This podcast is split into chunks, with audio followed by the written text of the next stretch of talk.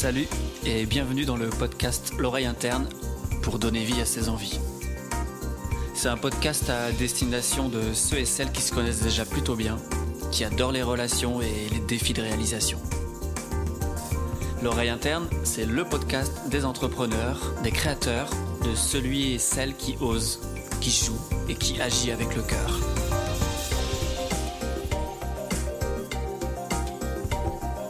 Parce que la sensibilité de chaque être humain est sa plus grande force, je vous souhaite la bienvenue dans l'oreille interne pour donner vie à vos envies.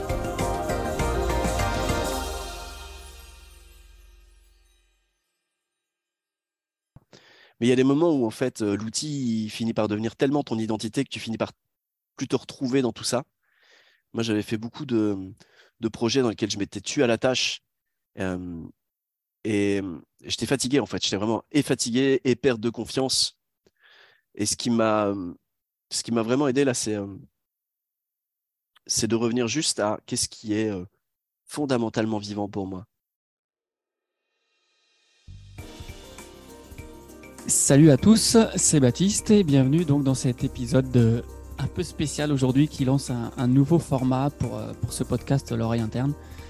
C'est un nouveau format donc dans lequel je ne suis pas tout seul cette fois-ci et que j'ai appelé Conversation inspirante. On va donc échanger autour d'un sujet bah, qui m'est très cher hein, pour moi, c'est celui de donner vie à ses envies.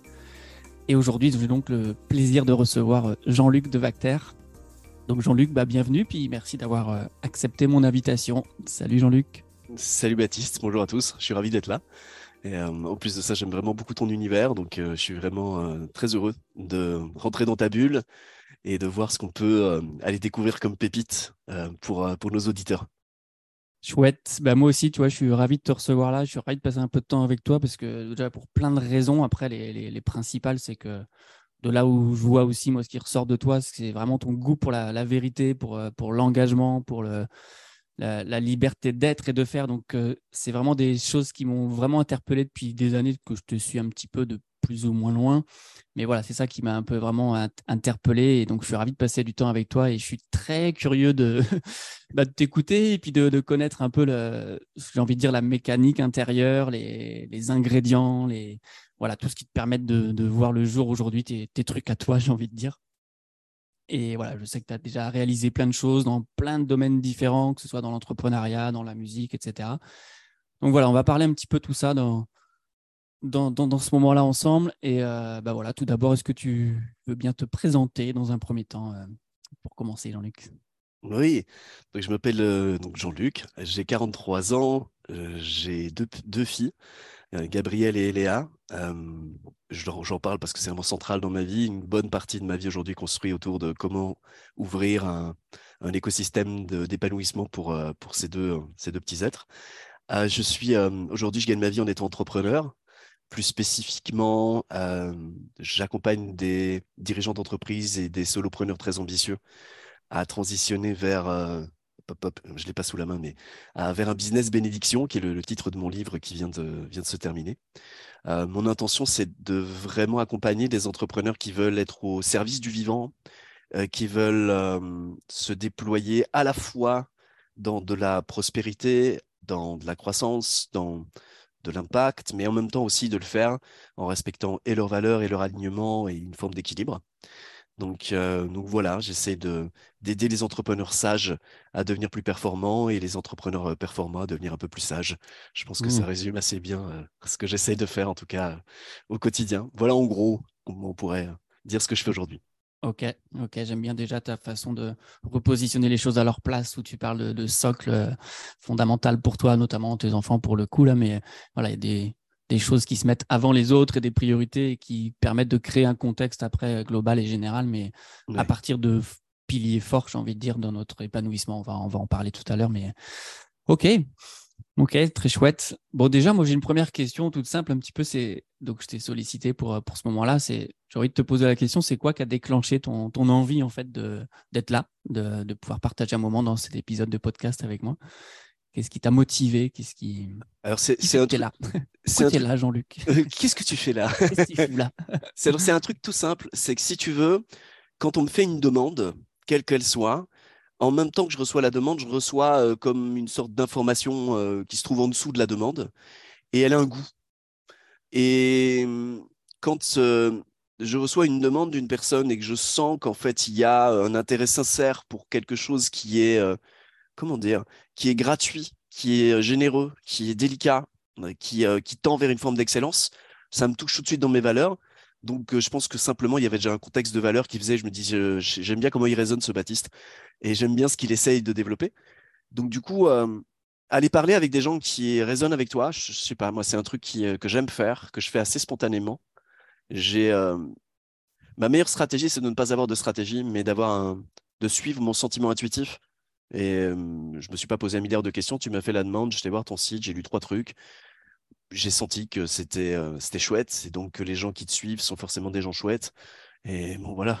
C'est aussi aussi con que ça en fait. Mmh. Mmh. aussi aussi con et simple et, et, j'ai envie de dire et profond parce que tu parles de sensation de quelque chose qui s'explique pas finalement rationnellement. Mmh. donc c'est ça répond à quelque chose de chez toi qui, qui résonne. Ok. Ok Bon voilà, moi en préparant un petit peu le, ce moment-là, j'étais là, je dis j'ai pas envie de faire le journaliste, j'ai pas envie de faire euh, le truc euh, chiant, etc. Donc voilà, j'ai envie qu'on ouvre un petit peu des, sujets euh, comme ça au fil de l'eau et bien que j'ai quelques points sur lesquels j'ai envie qu'on qu'on insiste parce que voilà, le sujet de fond c'est donner vie à ses envies, donc on va aller voir un petit peu qu'est-ce qui chez toi a permis ça.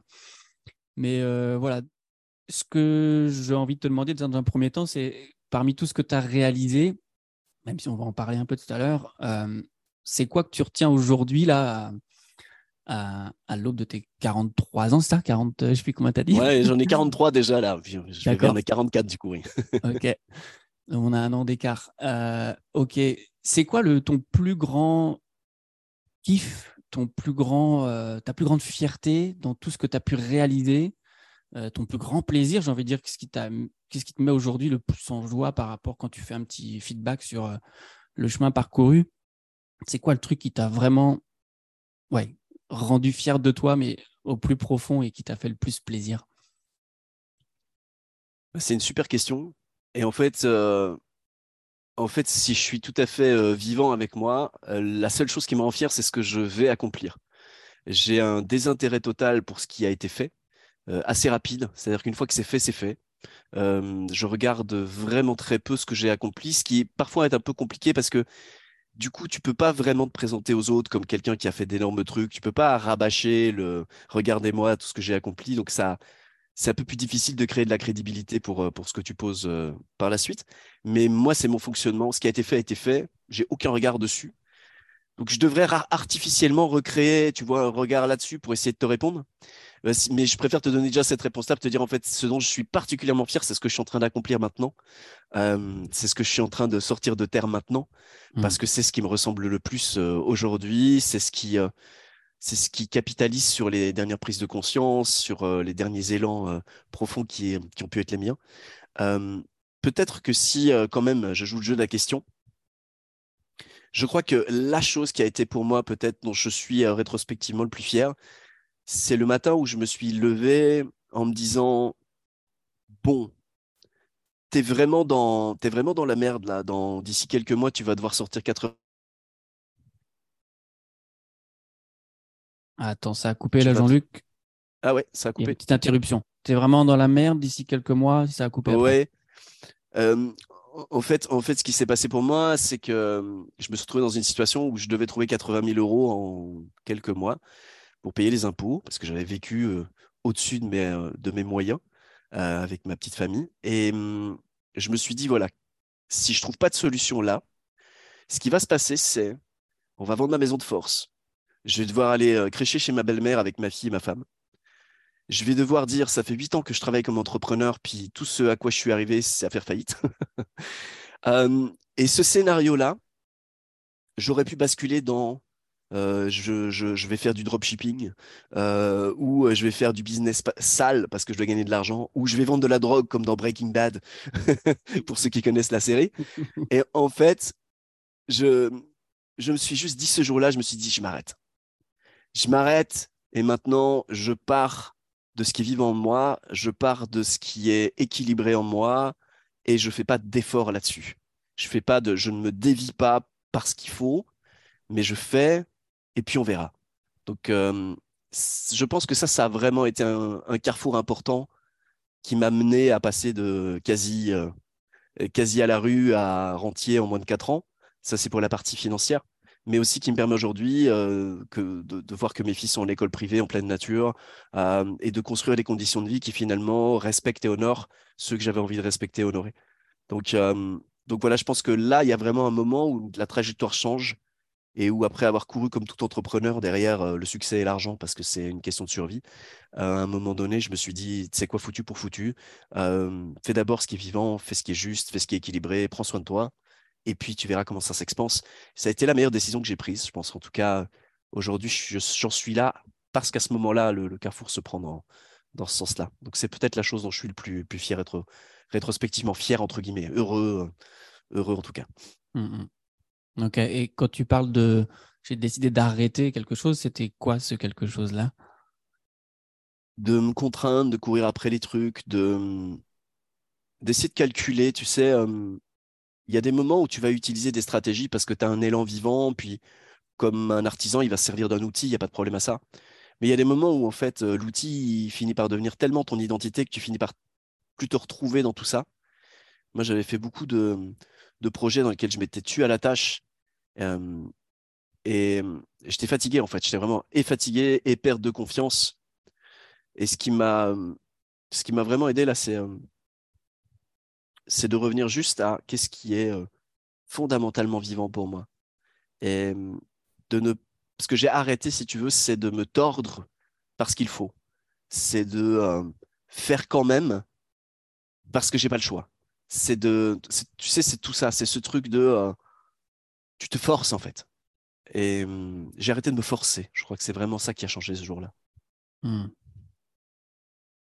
Ça partait pas d'un endroit j'ai envie de dire, léger et simple euh, de chez toi. C'était forcé et contraint, c'est ça un peu que tu veux Ouais, ouais. Hmm. Ouais, il faut, mais tu sais, il faut survivre. Il faut ramener de l'argent pour payer les factures. Il faut, tu vois, on est dans une société qui nous contraint à certaines choses, tu vois. Hmm. Et comment est-ce qu'on négocie avec ça, avec ces, ces injonctions-là? Moi, j'ai dû trouver un positionnement dans lequel je me sens plus. J'arrive à respirer dans tout ça. Euh, je ne suis pas déconnecté de la réalité. Bien sûr que si je ne paye pas les factures euh, chez moi, on éteint, l'électricité ou l'eau euh, comme chez n'importe qui. mais, quelle posture je prends vis-à-vis de ça? Comment je, crée de la diplomatie et pas de la soumission? Comment je sors de l'esclavage pour entrer dans un dialogue et, une coopération. Ok, donc du coup, moi ça m'interpelle ce que tu dis parce qu'effectivement, c'est, je suis aussi vécu ça, mais il y a quelque chose qui m'a fait voir avec le temps, j'aimerais bien avoir ton regard là-dessus, sur tu parles de que la société nous, voilà, on vit avec la société, donc entre guillemets, on nous impose des choses dans le sens où faut payer nos factures, faut, voilà, il y a des choses, il y a un certain rythme qui fait que, qui nous dépasse et qui n'est pas forcément le nôtre.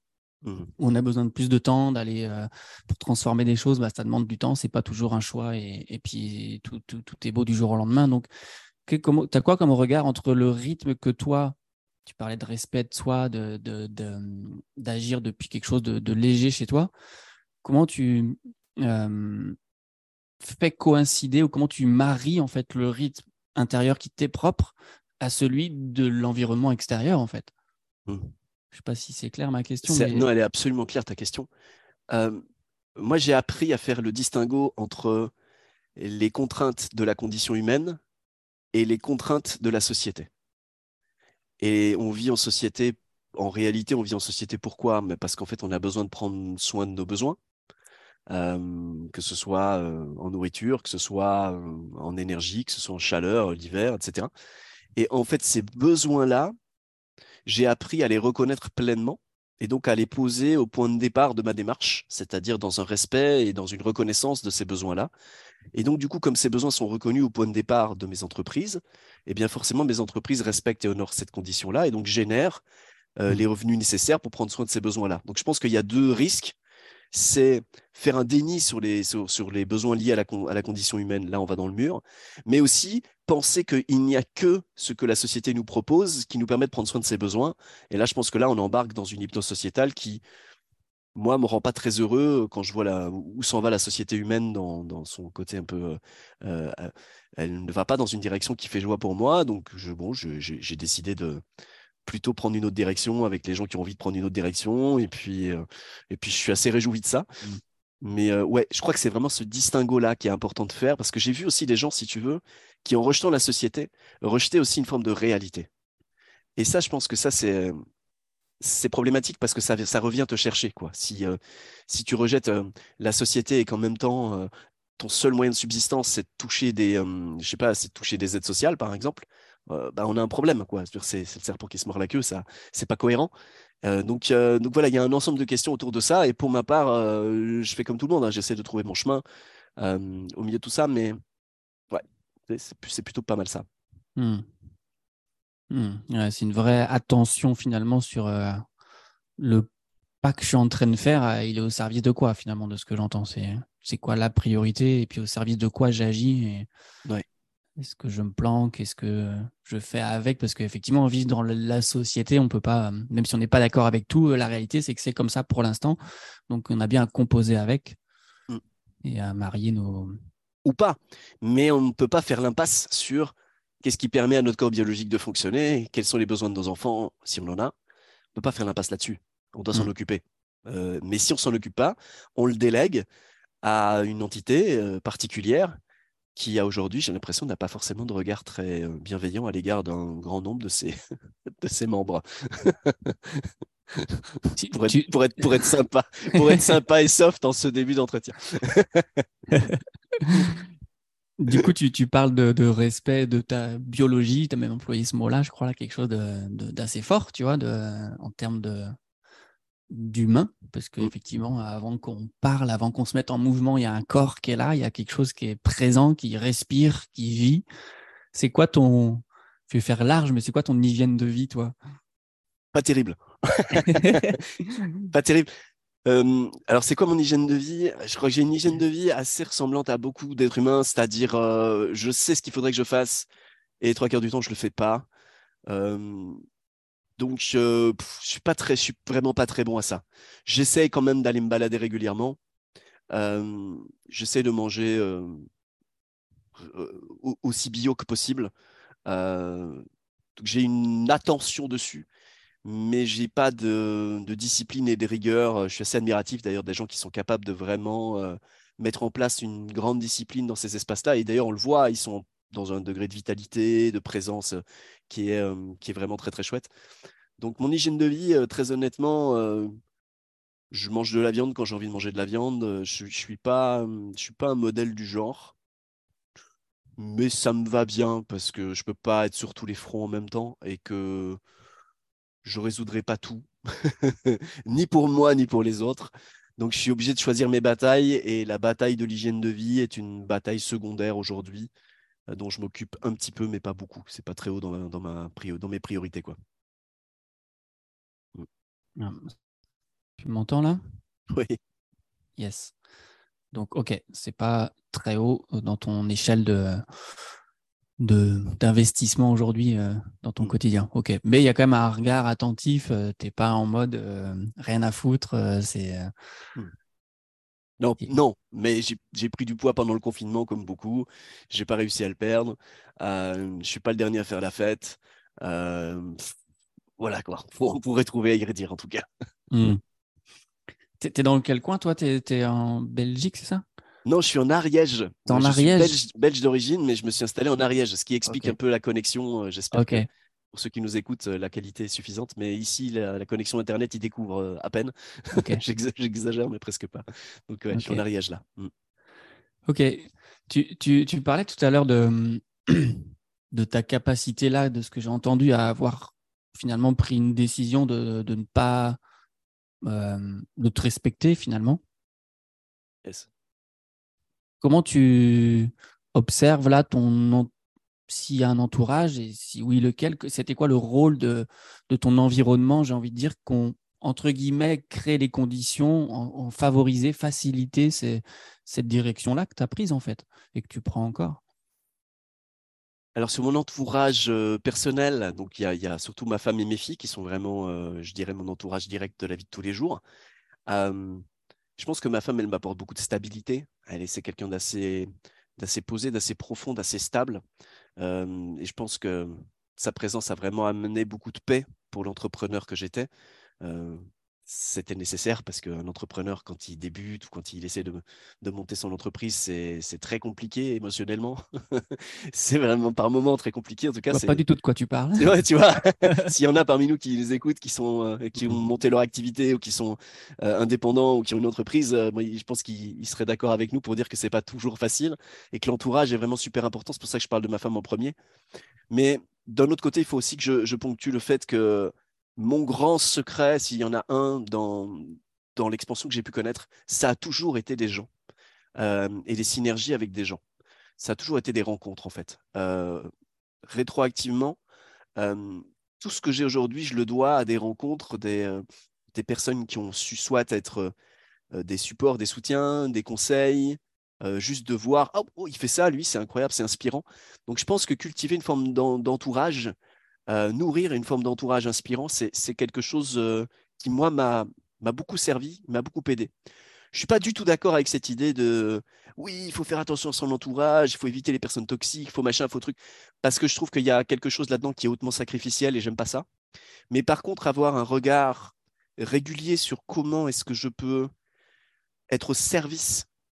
Je pense que si on a une logique de comment est-ce que je peux être au service on est euh, automatiquement en train de nourrir notre euh, entourage et de le, et de le faire évoluer avec nous. Et hum, si c'est le service qui nous drive, automatiquement aussi, on va allouer du temps, de l'énergie, de l'attention à différents endroits et, et ça va modifier notre entourage. Mais c'est pas dans une logique de pour réussir, j'ai besoin de m'entourer de gens, donc les autres, je les back. Euh, mmh. Voilà, il y a quelque chose là-dedans que je trouve violent et sacrificiel que j'aime pas du tout. Donc, donc voilà. Par contre, l'entourage, oui. Moi, tout ce que j'ai aujourd'hui, c'est les personnes. c'est avoir vu des gens faire des choses extraordinaires qui m'a donné envie de tenter le coup. et puis, c'est beaucoup de. Pour ma part, c'est beaucoup de personnes qui ont pu juste me regarder, juste me dire je t'aime. parfois, on a juste besoin de ça, en fait, pour repartir. C'est juste sentir que quelqu'un nous aime, que quelqu'un nous regarde et, nous dit c'est OK.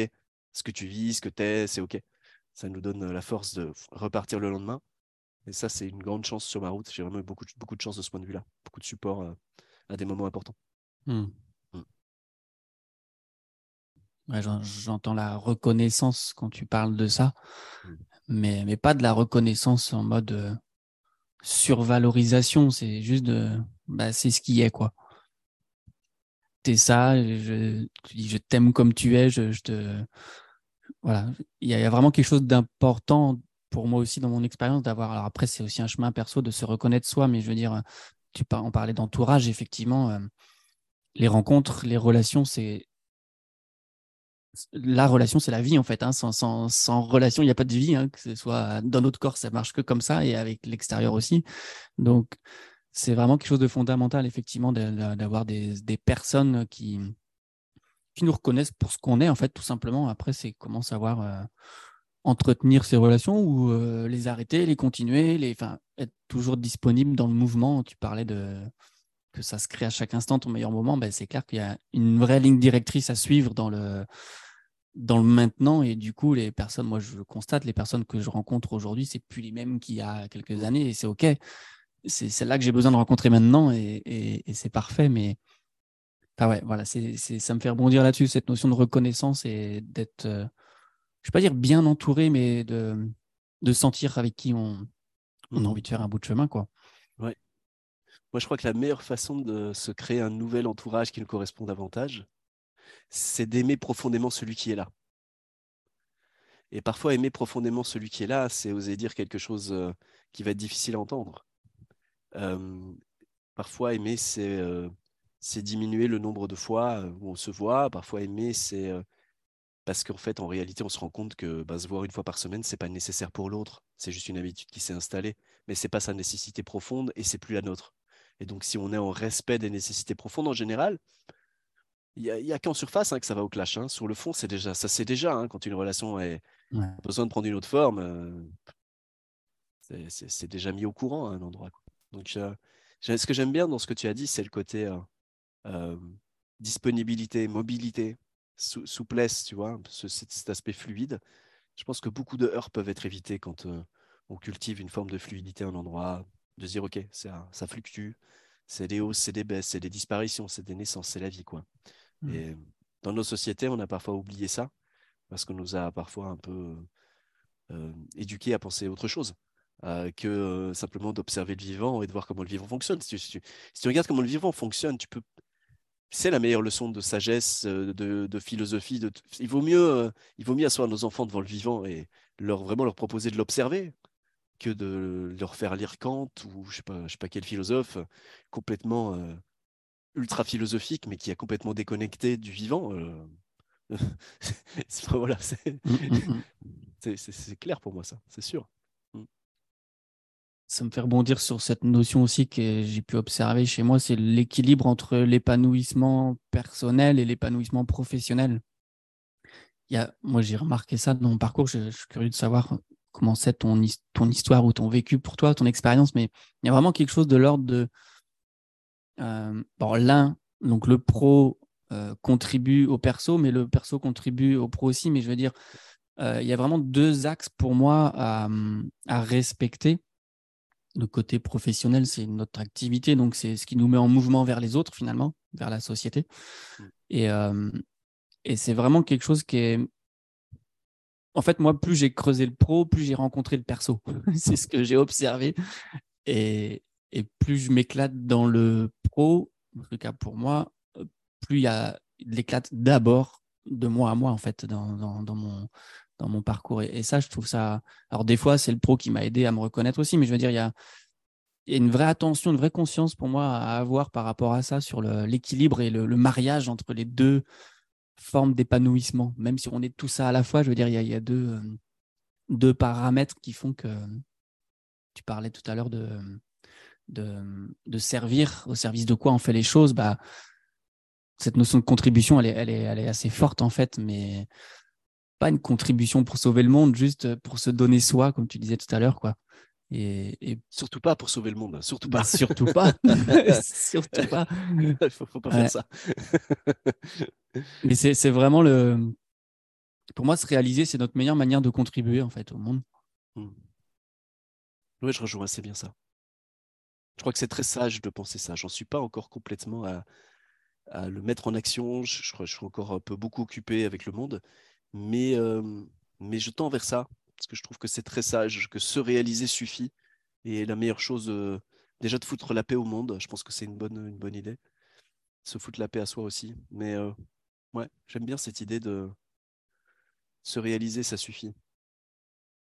Et après, euh, tu vas faire juste parce que c'est vivant, parce que c'est naturel, parce que c'est ça qui est dans l'instant. Il y aura quelque chose de beaucoup plus gratuit, quelque chose de beaucoup moins dans le calcul, quoi.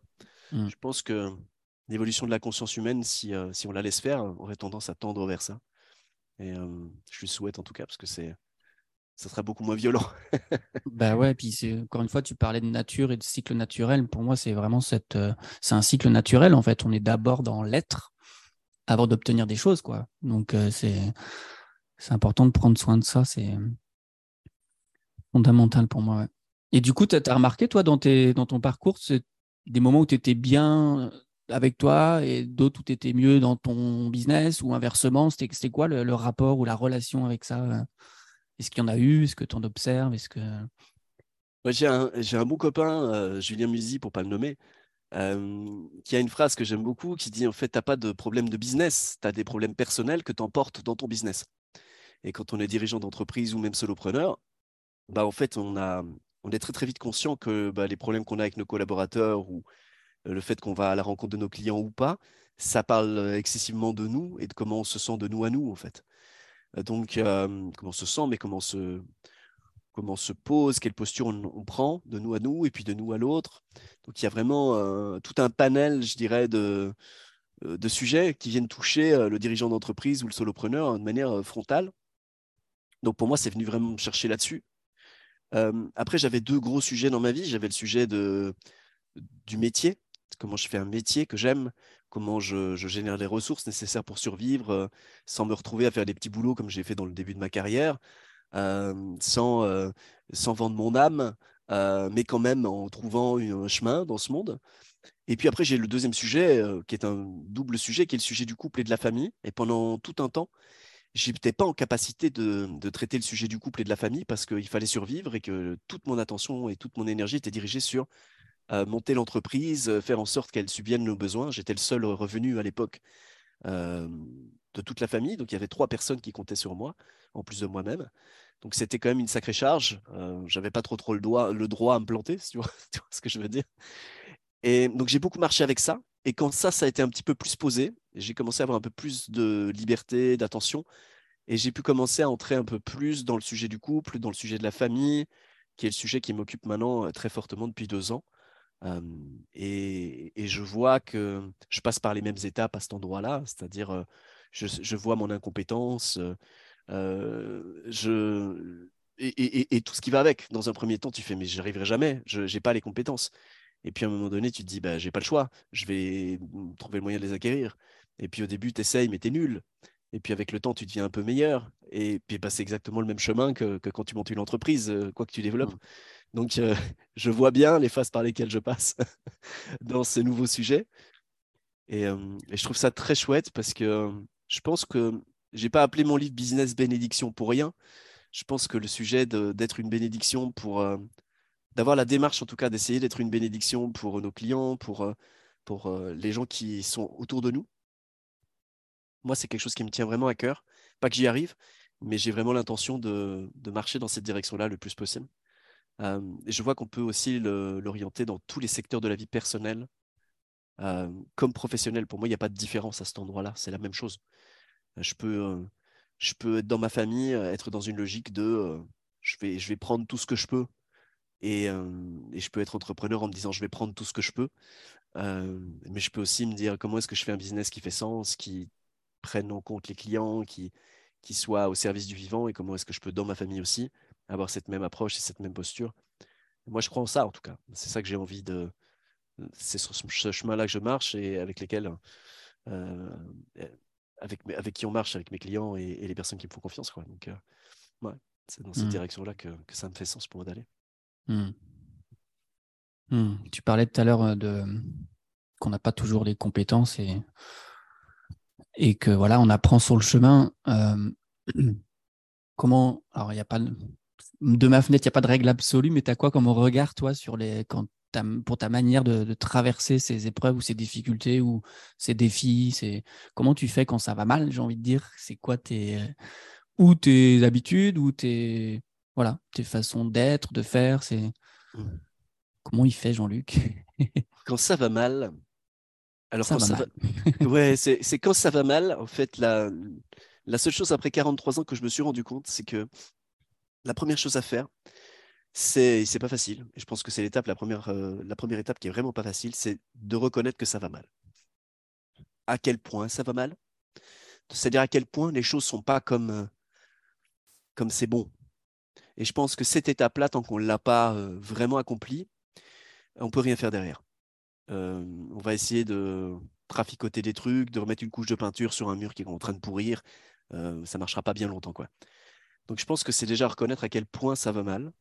Et c'est pas se vautrer dans, dans les choses, c'est pas la vulnérabilité euh, qu'on promeut aujourd'hui, c'est juste faire un constat lucide sur bon, ok, je suis à côté de mes pompes, j'aime plus du tout mon job. Tu vois, il y a des gens qui vont dire j'aime plus trop mon job. Mais s'ils s'écoutaient vraiment, ils se diraient putain, si je pouvais l'arrêter tout de suite, j'arrêterais tout de suite. Et je pense que c'est cette, chose-là qu'il faut aller toucher. Et puis, euh, plus ça va, plus j'utilise des gros mots parce que plus je me rends compte qu'à l'intérieur de nous, ça rigole pas en fait. Euh, les forces qui sont en nous, c'est pas des forces tièdes, c'est des forces fortes. C'est oui, c'est non. Euh, je vois mes enfants, euh, je vois ma petite de 3 ans, elle négocie pas quoi. C'est, c'est, j'ai faim, mmh. j'ai pas faim, ou je, c'est, ultra puissant et c'est ultra ce que c'est. Et je pense que ça, ça parle comme ça en nous, mais qu'on a appris à un peu à le travestir et à l'édulcorer. Et dans ces moments-là où ça va mal, mon premier réflexe c'est de dire ok, Arrête de lutter pour embellir le truc, pour amoindrir le truc. Fais le constat de à quel point ça va mal. Et après, derrière, euh, comment j'en prends soin? Et là, euh, là moi, j'ai plutôt des tendances à aller voir des guérisseurs et des sorciers que des, euh, que des, médecins et des psychologues. bien qu'il y a des tas de gens qui mélangent les disciplines et qui font un peu des trucs. voilà, moi, pour ma part, j'ai plutôt tendance à vouloir regarder l'ensemble. Donc, je vais avoir besoin d'avoir un regard sur qu'est-ce qui se trame dans le subtil, qu'est-ce qui se trame en coulisses, qu'est-ce que je ne vois pas. Et je vais aller consulter mon, conseil des sages. Pardon, excuse-moi. je suis un peu rhumé, ça s'entend certainement, mais je sors de rhume. ça a son charme. Bah, c'est ce que c'est. C'était comme ça aujourd'hui. J'avais envie d'avoir le meilleur son possible, mais j'ai le meilleur son possible avec une voix enrhumée. Bon, ben voilà, c'est comme ça. Donc voilà, donc je vais avoir un panel de trucs comme ça, un peu. je vais m'aider avec les huiles essentielles aussi pas mal quand ça va mal. je vais aller parler à des gens qui, je sais, vont pouvoir entendre ce que je suis en train de traverser. Ça, fait un bien fou. Alors parfois, euh, tu te rends compte que tu n'as qu'une personne dans ton entourage à qui tu peux parler du truc, voire euh, tu n'en as pas. Et là, il faut être capable de dire, oh, putain, j'ai personne dans mon entourage à qui je peux partager ce que je suis en train de traverser là pour l'instant. C'est ça aussi, c'est un constat intéressant à faire. Et euh, ouais, ça, c'est pas mal autour de ça. Mmh. J'ai arrêté de penser que ça devait aller toujours bien aussi. J'ai arrêté de penser qu'un jour je trouverais le secret pour aller bien tout le temps.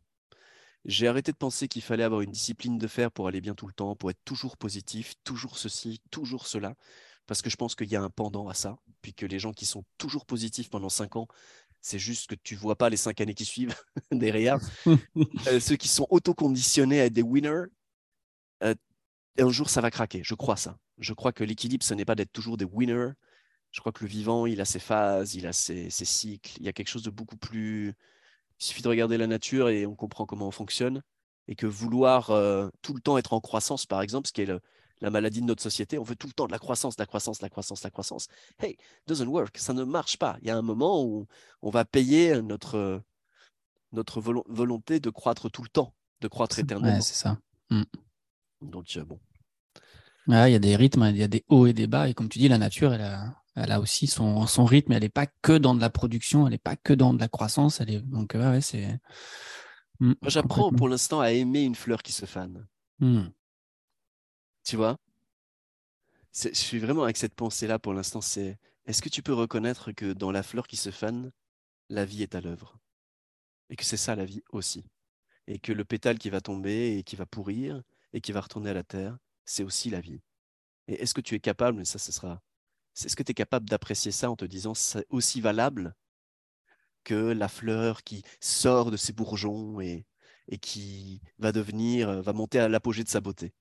Je pense que si on ne fait euh, que l'apologie du moment où elle est euh, magnifiquement belle, ce qui est un peu le cas de notre société, on fait l'apologie de la jeunesse, par exemple. On pense que la jeunesse a plus de valeur que, que l'âge, et mais c'est pas parce que c'est parce que nous, on pense qu'il y a une chose qui, compte, c'est la croissance, c'est le l'apogée. Alors que la vie, elle nous montre que non, c'est est-ce que je peux aimer la vie dans tous ses aspects? Est-ce que je peux me mettre en paix avec ça? Et du coup, est-ce que je peux aussi, moi, accepter de me faner? Et pas d'être tout le temps avec plus d'énergie d'année en année, mais d'arriver à un moment donné où l'énergie va décroître petit à petit, où les douleurs vont apparaître petit à petit, où les maladies vont apparaître petit à petit et où la mort inévitablement est au bout. Et je trouve que c'est être en paix avec ça, je trouve que c'est, moi, c'est vraiment un chemin que je fais pour l'instant. Parce que c'est le, le, contrat, quoi. C'est ça. c'est ça, en fait. On peut pas être euh, autre chose que ça, en fait. Et euh, on peut pas renier cette nature-là, en fait. J'aime beaucoup ce que tu dis quand tu dis accepter la vie dans tous ses états. C'est, c'est fort. Ouais. Et sans préférence. Je crois que quand on a une préférence pour la croissance versus euh, mmh. le fait de se faner, euh, il y a quelque chose qu'on oublie et qu'on perd. Et nos sociétés auraient besoin de, reconnaître ça et de se dire, mais en fait, le vieux qui est en train de faner, qui sert entre guillemets plus à rien, c'est-à-dire qu'il est plus productif, ben en fait, c'est moi. Et, et ouais, est-ce qu'on a une, pensée là-dessus quoi? Est-ce qu'on peut s'autoriser à faner? Est-ce qu'on peut autoriser les autres à faner? Est-ce qu'on peut prendre soin de, des choses euh, au mieux qu'on peut? Moi, j'ai envie en tout cas d'aller dans cette direction-là, prendre soin, prendre soin de tout ça. Mm. Mm, mm.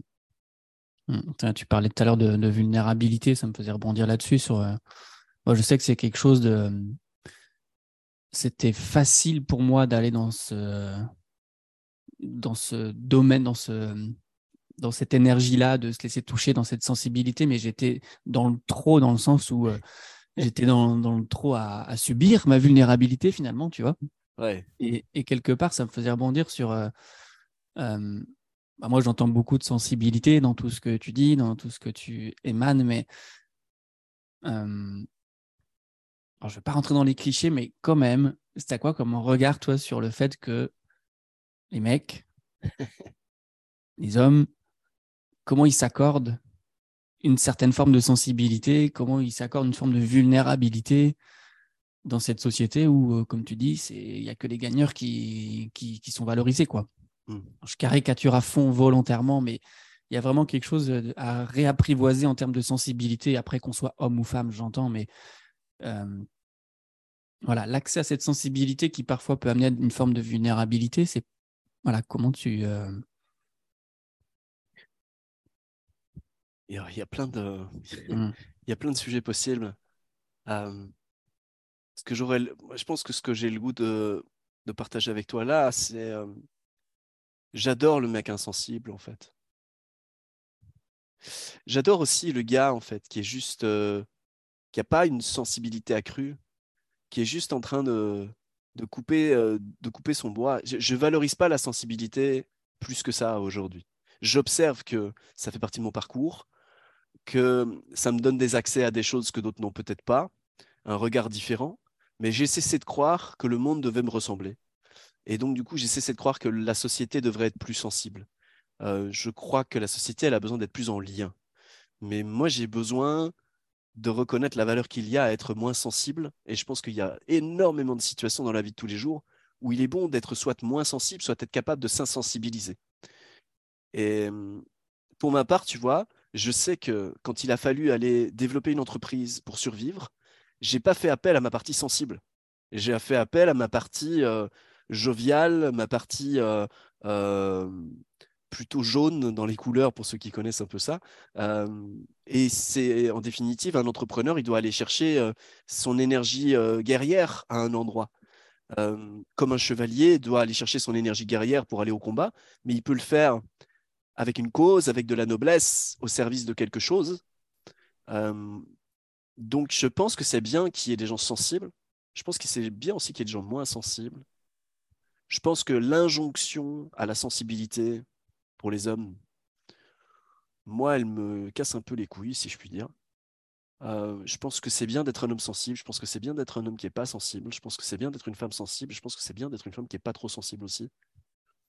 Je ne pense pas qu'il faille normer ça ou qu'il faille euh, dire aux gens euh, il faut être plus sensible. Non, je pense que quand il faudra aller chasser pour manger, ce sera bien d'avoir des gens qui en ont, tu vois, qui sont pas dans leur ressenti en se demandant est-ce que c'est ok pour moi d'aller tuer la bête?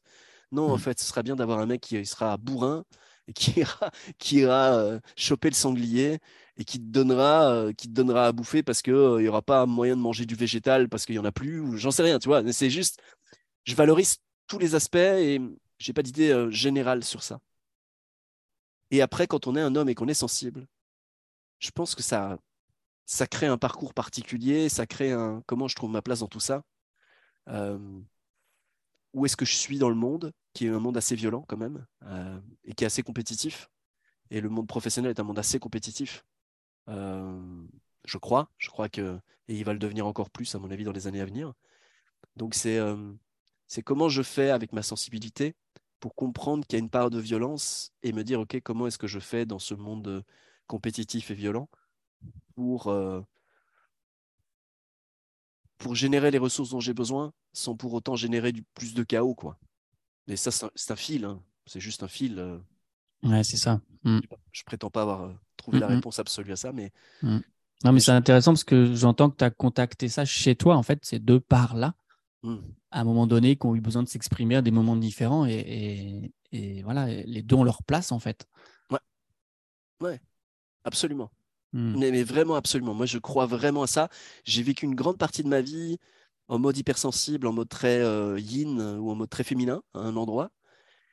Et hmm, j'ai eu une vie qui correspondait à cela, c'est-à-dire qu'en fait, en gros, euh, je prenais ce qu'on me donnait.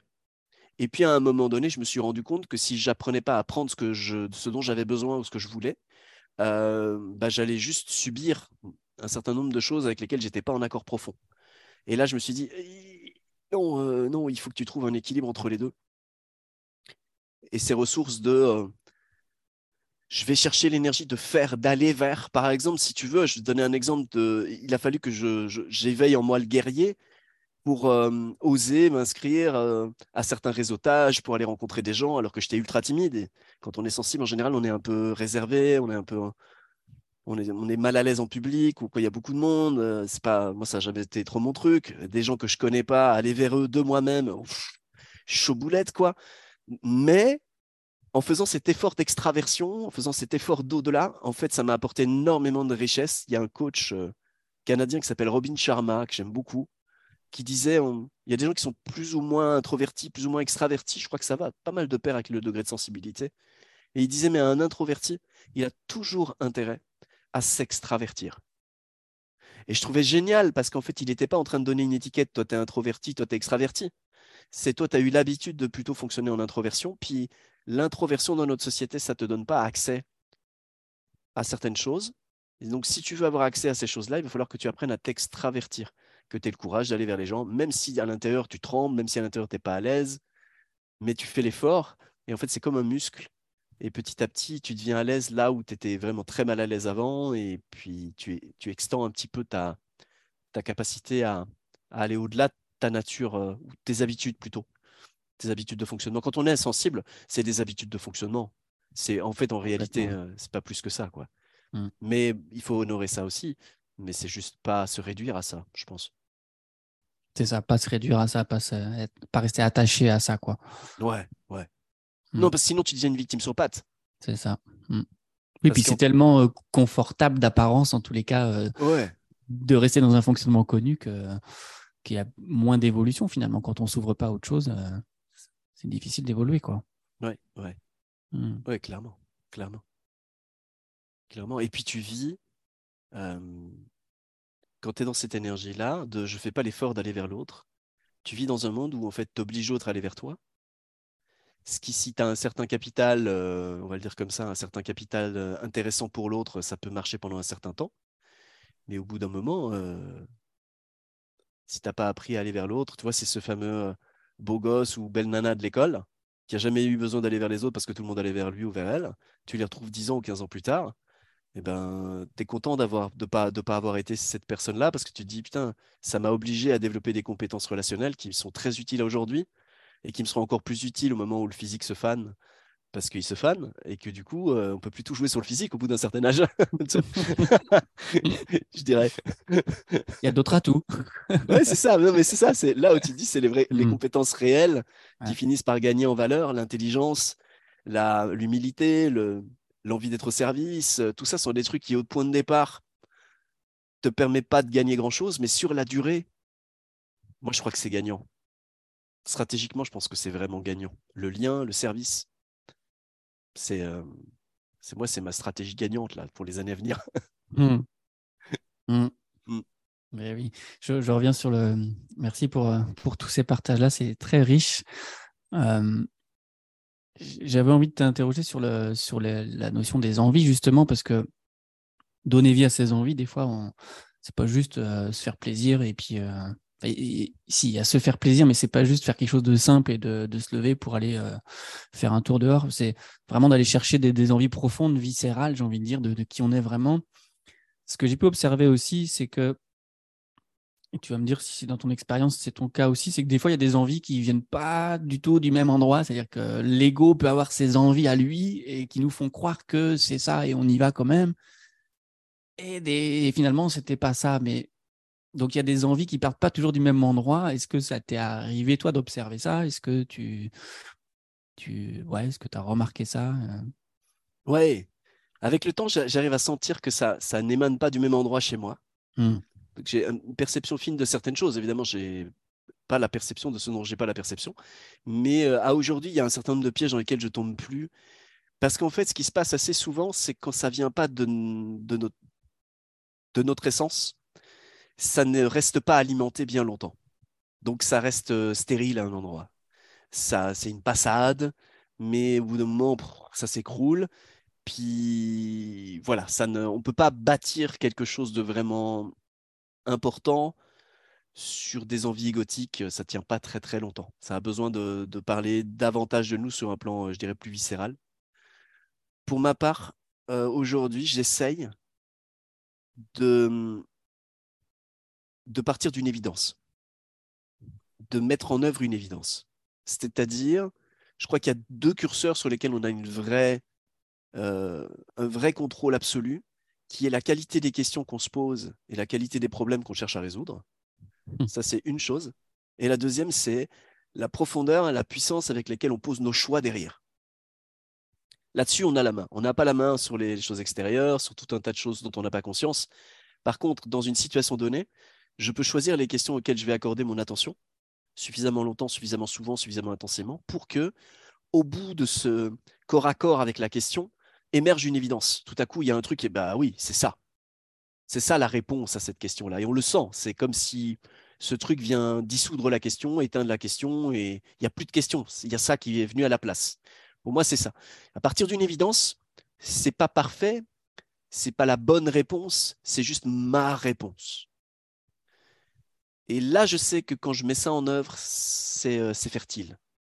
C'est euh, moi, je suis à l'intérieur, quoi. C'est, je peux assumer. Je suis sincère. Euh, peut-être changerai la vie, mais là, dans l'instant, là, c'est vraiment moi. Puis je le pose, puis c'est quelque chose de, de vraiment vrai. Et hum, J'aime beaucoup à dire ça. Je pense qu'on n'est pas responsable de son niveau de conscience, mais on est responsable de sa sincérité. Donc, euh, on ne sait pas ce qu'on ne sait pas. Mais à partir du moment où on le sait, qu'est-ce qu'on va déposer en face? On a fait une prise de conscience, on ne savait peut-être pas certaines choses. Ok, super, maintenant tu le sais. Qu'est-ce que tu fais? Qu'est-ce que tu dessines? Et ça, je pense qu'on a la main là-dessus. En tout cas, en tout cas j'essaie de partir d'une évidence. Et ça, c'est quelque chose qui fait qu'il y a de la vie à l'intérieur. Mmh. Et je crois que quand on cherche à vivre à l'évidence, on se pose plus des questions d'ego, on n'a plus le temps. Et donc, euh, du coup, on n'est plus en train de se demander est-ce que je suis dans l'ego, est-ce que je suis pas dans l'ego. On est juste en train de juste de se dire est-ce que c'est l'évidence vivante qui euh, annule la question ou transforme le problème en opportunité? Euh, est-ce que je peux miser ma vie dessus ou pas? Et quand on est vraiment, je dirais, concentré là-dessus, on n'a plus le temps pour des questions est-ce que je suis en train de faire la bonne chose? Est-ce que je suis dans le juste? Est-ce que je suis aligné? Est-ce que c'est mon ego qui parle ou bien est-ce que c'est mon âme? Tous ces trucs-là euh, que je comprends, hein, mais je pense que c'est des, je pense que c'est des, c'est du luxe. Euh, ce sont des gens qui ont le temps de se poser ces questions-là, me, semble-t-il. Oui, ouais, il y a de l'énergie qu'ils ont le temps à mettre à cet endroit-là, effectivement. Après, c'est, c'est, bon, je vais taquiner un peu, mais c'est pas toujours évident de reconnaître ce qui est évident. Moi, je le vois avec les clients que j'accompagne. C'est c'est pas toujours évident de reconnaître nos évidences en fait. Hmm. Donc tu parlais qu'il y a du temps, qu'il y a de l'entraînement, qu'il a... ça se ressent, etc. Mais euh, c'est quoi qui t'a aidé toi à reconnaître ce qui est évident? Pas facile mais de répondre à ça, mais en tout cas, en, discutant comme ça, je remarque que ben ouais, j'entends ce qu'il dit, j'adhère à 100%, mais il y a quelque chose qui me dit oui, mais putain, quand tu es dans le dur ou quand c'est pas clair, c'est pas évident de voir ce qui est évident en fait. Ouais, mais en fait, en fait j'entends tout à fait. En fait, c'est juste que si c'est pas évident de voir ce qui est évident, c'est que c'est pas encore évident. C'est qu'on ne s'est pas posé la question avec suffisamment de force, de puissance, de profondeur, de temps parfois. Il y a des Donc questions. reconnaître euh ça, comme tu disais tout à l'heure déjà. Ouais. Tu vois, il y a un truc qui, il y a un truc qui est, qui est, tout bête et qui est notre fonctionnement de nos cerveaux. Il aime pas trop. Euh, il aime pas trop, euh, comment on appelle ça? Il aime pas trop utiliser du glucose. il fonctionne plutôt à l'économie d'énergie en général. Donc, il aime pas trop devoir se questionner plus que nécessaire. Donc, quand on lui pose une question, il va nous donner une réponse. La première réponse qu'il peut donner. S'il l'a en banque de mémoire, il nous la donne. Vas-y, refais ce que tu as déjà fait de la même manière dont tu l'as fait. Ou bien, s'il ne sait pas, il va faire juste je ne sais pas. Et la question qui est juste à se poser, c'est est-ce que cette réponse-là, j'embarque avec? Est-ce que je peux mourir pour elle? Est-ce que je peux vivre pour elle? Et, ça, on le sent. On sent. En général, quand c'est une réponse qui est juste du passé, il y a un truc qui est en nous qui va dire Ouais, non, je ne miserai pas ma vie ligne dessus, tu vois. Ouais, ça peut peut-être marcher, mais on est déjà en train de négocier avec sa vitalité, on est en train de négocier avec nous-mêmes. On sent si on est vraiment à fond, si vraiment c'est quelque chose euh, avec lequel on peut miser sa vie. Et tu vois, quand on se pose des questions mentales, c'est que pour moi, on n'est pas encore dans le dur, on n'est pas encore au moment où, en fait, on n'a pas le choix de trouver une réponse à cette question. Quand tu dois tripler ton chiffre d'affaires pour pas te retrouver à la rue, c'est là où tu trouves les leviers qui te permettent de croître ton business et qui te permettent ensuite d'aider les gens à croître leur business. C'est pas quand tu lis des bouquins et que tu te dis j'aimerais bien peut-être un jour avoir une activité pour peut-être, je sais pas, on verra. Non, évidemment, quand tu es à ce stade-là, tu n'as pas un vrai besoin de répondre à la question ou au problème auquel tu fais face. Du coup, tu n'es pas investi euh, totalement dans le truc. C'est pour ça que je dis, euh, la qualité des questions, la qualité des problèmes qu'on choisit de résoudre détermine la, comment je pourrais dire ça, la, la, stature de notre destinée, d'une certaine manière. Les gens qu'on dit les grands noms de ce monde sont juste des gens qui se sont attaqués à des problèmes tellement grands personne ne voulait y aller. Et puis eux, ils, y sont allés en se disant Allez, moi, je vais m'attaquer au problème du racisme dans le monde. Allez, hop, go, vas-y. Euh, moi, je vais. tu vois, faut être fou un peu. À un endroit, faut être fou. Et en même temps, je pense qu'il avait intérieurement pas le choix. Et ça, ça parle de qui on est. Et on n'est pas tous au même degré d'intensité intérieure. Et il n'y a pas de. Je pense que le plus important, c'est de reconnaître celui qu'on a.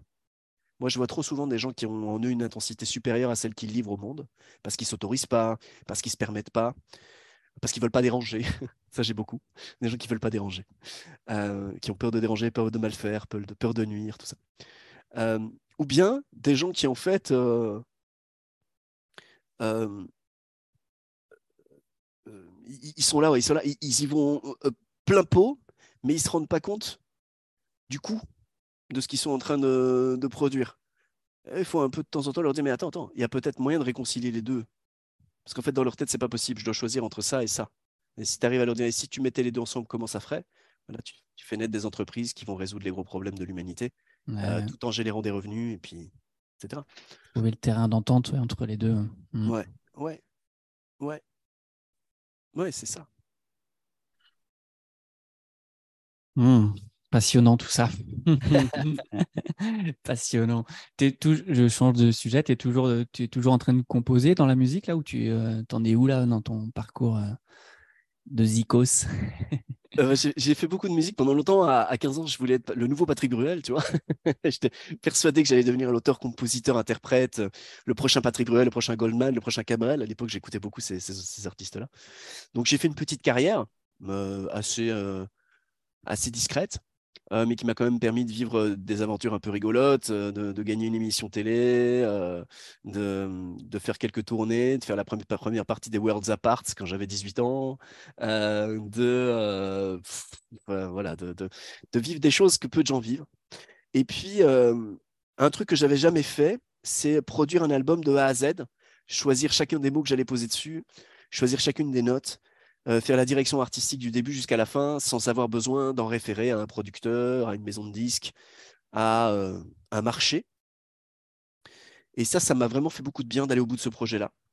Et quand j'ai eu accompli ça, je pense que il n'y avait plus vraiment de vraies raisons de, continuer à développer des choses. Donc j'ai refait un dernier album là que j'ai sorti il y a un an de ça, je crois. Et je voulais en faire encore un mais j'ai un de mes très bons amis, un sage, qui m'a en deux questions permis de revisiter pourquoi je voulais le faire. Et il m'a permis de me rendre compte qu'en fait, la raison pour laquelle je voulais faire un album de plus, c'était pas des choses en quoi je croyais. C'était pour. Euh, c'est plaisant quand tu sors une chanson que tu as plein de gens qui disent J'adore ta chanson, euh, j'adore ce que tu fais. Tout à coup, il y a des regards qui se tournent sur toi, il y a de l'attention. C'est faux de dire que c'est pas un sentiment plaisant. Je crois que c'est vraiment un sentiment très plaisant dans lequel on peut se perdre. Il y a tellement de gens qui se perdent dedans. C'est pas pour rien. C'est parce que mmh c'est stimulant. Mais je me suis rendu compte que c'était pas suffisant, euh, que j'avais d'autres choses plus importantes comme motif. Et donc l'album que j'avais décidé de faire, il est mort euh, au bout de deux questions que mon pote m'a posées. Pour l'instant, j'ai pas d'idée de reprendre des choses là, mais je me suis acheté un handpan et je m'éclate. C'est un instrument, j'ai l'impression de retrouver euh, l'infini des possibilités que j'avais découvert quand j'avais 12-13 ans, que j'avais mon petit clavier, mon premier clavier. Je me dis, mais je peux composer une infinité de mélodies avec ce truc. Euh, j'étais fasciné par ça quand j'étais gamin. Euh, et là, je retrouve ce sentiment-là de, de la musique pour le plaisir, pas pour faire un album, pas pour faire des concerts, euh, mais pour le plaisir de jouer. Et je, vraiment, je m'éclate avec ça. C'est super plaisant. Je suis pas encore capable de faire écouter à qui que ce soit ce que je fais parce que c'est vraiment catastrophique. Mais, mais, mais ça m'amuse beaucoup. Ça te plaît. Ouais, ouais, mmh. totalement. Totalement. C'est vraiment du bonheur. Mmh. Excellent. Ok. Bon, écoute, ça fait déjà une heure qu'on échange. Est-ce que tu as envie de rajouter d'autres choses déjà par rapport à tout ce qu'on s'est dit Je fais la même chose aussi. Ouais. En te le disant. Peut-être peut le, thème, le thème sur lequel on était au point de départ, est-ce que tu peux juste me le, réévoquer? Que je vois si j'ai quelque chose à partager qui vienne vraiment rejoindre le thème et qui puisse être euh, hmm. pertinent dans, voilà, dans ce que tu avais envie d'ouvrir. Ok. C'est vrai qu'on a balayé pas mal de choses autour, du, autour de l'humain, mais voilà, le, sujet de, base, de fond, c'est le fait de donner vie à ses envies, en tous les cas, le, hmm je dis le fait, mais voilà, c'est quelque chose qui est rendu visible, mais c'est c'est ce que je te disais tout à l'heure, c'est-à-dire c'est d'où ça part à l'intérieur. Et pour moi, une envie, c'est pas quelque chose. Euh, c'est une envie d'être soi, une envie d'être libre, d'être soi, liberté d'être, liberté de faire. Donc moi, c'est ça quand je quand j'interroge ou j'interpelle ou quand je fais passer ce message de donner vie à ses envies, c'est c'est vivre en fait quoi, vivre pleinement, être dans, dans dans l'enthousiasme, la joie et dans la créativité à chaque instant. Mmh. Donc ça a donné vie à ses envies, c'est dans cet endroit-là. Donc, euh. Tellement. on, a, parlé plein de choses, là. c'est vrai que c'est assez large, mais pour moi, c'est des choses... À, cet endroit-là, je pense qu'il y a une chose euh, que j'aimerais vraiment ajouter, mmh. euh, c'est la dimension du choix, qui est une dimension qui me parle beaucoup en ce moment. J'ai refait l'étymologie du terme choisir, ça ramène au vieux français quasir, qui ramène à voir distinctement. Mmh. Donc choisir sa part de d'une évidence en fait en réalité. On ne choisit pas. Euh, les gens pensent que choisir c'est regarder les options et puis euh, tirer à pile ou face. Euh, dans notre langue française, ça peut laisser entendre ça en tout cas. Mais, mais l'origine du mot veut dire je vois distinctement. La clarté quoi. Ouais. Et donc comme je vois distinctement, bah il y a une évidence. Ce que j'aurais envie de rajouter là-dessus, c'est que si mon choix est négociable, il sera négocié. C'est-à-dire qu'on peut tout à fait avorter de notre envie, de quelque chose qui est en vie en nous, et on ne va pas arriver à le porter au monde, euh, et notre entreprise, notre projet, une relation va juste euh, s'éteindre avant même d'avoir pu commencer et s'épanouir. Et ce que j'observe, c'est que pour qu'il puisse y avoir cette euh, fertilité, pour que le projet puisse vraiment s'expanser, il y a vraiment cette nécessité de le poser un choix non négociable, de se dire, OK, là maintenant, ce truc-là, il n'est pas négociable. Euh, c'est une évidence pour moi, je le reconnais. Je m'avoue à quel point c'est précieux pour moi de mettre ça au monde. Donc je prends, connaissance de la préciosité que ce projet, que cette relation a pour moi. C'est super important parce que c'est ce qui nous donne en réalité du carburant. Et puis je me permets, je me permets de bousculer l'ordre établi parce que mettre au monde une relation, un projet, une entreprise ou quoi que ce soit, c'est toujours bousculer un ordre établi qui ne nous a pas demandé d'intervenir. Et si on demande la permission avant de commencer à faire quelque chose, ben on l'aura jamais. Donc, euh, c'est se permettre. Et ça, là, mmh. ouais, s'autoriser, exactement. Ces trois éléments-là, ça permet de poser euh, un choix euh, un peu moins négociable. Et moi, c'est quelque chose que j'ai vraiment envie de poser parce que je pense que c'est c'est ça qui nous permet de donner vie à nos envies et pas juste d'avoir des envies. donner vie à ces envies, ça demande un geste intérieur, un engagement vis-à-vis -vis de cette chose que l'on a perçue en soi. Et hum, si on ne le fait pas, ce ne sera pas fait et notre entourage, euh, la société, les circonstances viendront négocier ce que l'on n'a pas rendu non négociable. Euh, c'est notre responsabilité d'être le gardien, la gardienne de ce qu'on a choisi de protéger, de mmh. servir et d'aimer. quoi. Donc, euh, ouais, c'est peut-être la chose la plus complète, courte, que je peux venir à poser à ce que j'ai pas encore tout à fait dit à cette, cette thématique. J'entends une vraie prise de responsabilité. Totalement. Ok. Ouais. Hmm. Oui, oui. La seule raison pour laquelle je ne suis pas responsable de tout, c'est parce que je ne suis pas conscient de tout. c'est tout. Bienvenue dans le monde des humains. c'est ça, ouais, c'est ça. C'est totalement ça. Bah ouais. Hmm. Voilà, très chouette. C'était en plus, c'était un peu ma dernière question. C'est, tu viens d'y répondre. J'avais envie de te demander qu'est-ce que tu dirais à quelqu'un qui veut donner vie à ses envies? Bah, tu l'as parfaitement euh, exprimé. Donc, euh, on est bon. Excellent. Bon, bah écoute, euh, où est-ce qu'on peut te suivre, toi, Jean-Luc, pour ceux qui, auront envie d'aller plus loin avec toi? Alors, on peut me suivre. le plus simple, c'est d'aller sur mon site internet, jean-luc-devacter.com. donc Jean-Luc comme le prénom, Devacter, D-E-W-A-C-H-T-E-R. Et là, il y a une redirection notamment vers mon podcast pour ceux qui ont envie. J'ai un podcast qui paraît toutes les semaines sur ma chaîne YouTube. Et mmh, voilà, j'y partage plein plein de trucs. C'est assez orienté pour les, les dirigeants d'entreprise et les solopreneurs très ambitieux. Mais mais il y a parfois des choses qui sont assez universelles et qui peuvent concerner l'être humain dans sa globalité. Donc, qui peuvent être intéressants même pour des personnes qui ne sont pas sur ce chemin de vie. Et, mmh. et, voilà. Mais voilà, mon podcast et, et le site internet, ce sera le plus, le plus simple. Ok. Super. Mais bah, écoute, je te remercie beaucoup, Jean-Luc, de t'avoir ouvert de cette manière-là, de t'être exprimé euh, librement, sincèrement, avec euh, authenticité. J'aime beaucoup. Mmh. Donc, merci pour ce, cet entretien et ce, ce moment ensemble. Ben, merci à toi. Merci à toi d'ouvrir de tels espaces. Moi, j'ai vraiment apprécié. C'est une conversation avec quelqu'un, quand on lui laisse de l'espace, c'est une occasion pour lui de se revisiter et de revisiter la façon dont ça pense et sa vie en lui. Donc, c'est toujours d'une grande richesse. J'espère que ça aura été riche pour ceux qui nous auront écoutés aussi. Et et euh, merci pour ton invitation en tout cas. J'ai pris beaucoup de plaisir à échanger avec toi. Voilà, alors euh, merci d'avoir écouté cette euh, conversation. Vous pouvez bien évidemment la partager et mettre des commentaires sur cet épisode. Et pour rester informé de la sortie des prochaines conversations inspirantes, il suffit tout simplement de s'abonner. On se retrouve très bientôt pour un nouvel épisode du podcast L'oreille interne pour donner vie à vos envies.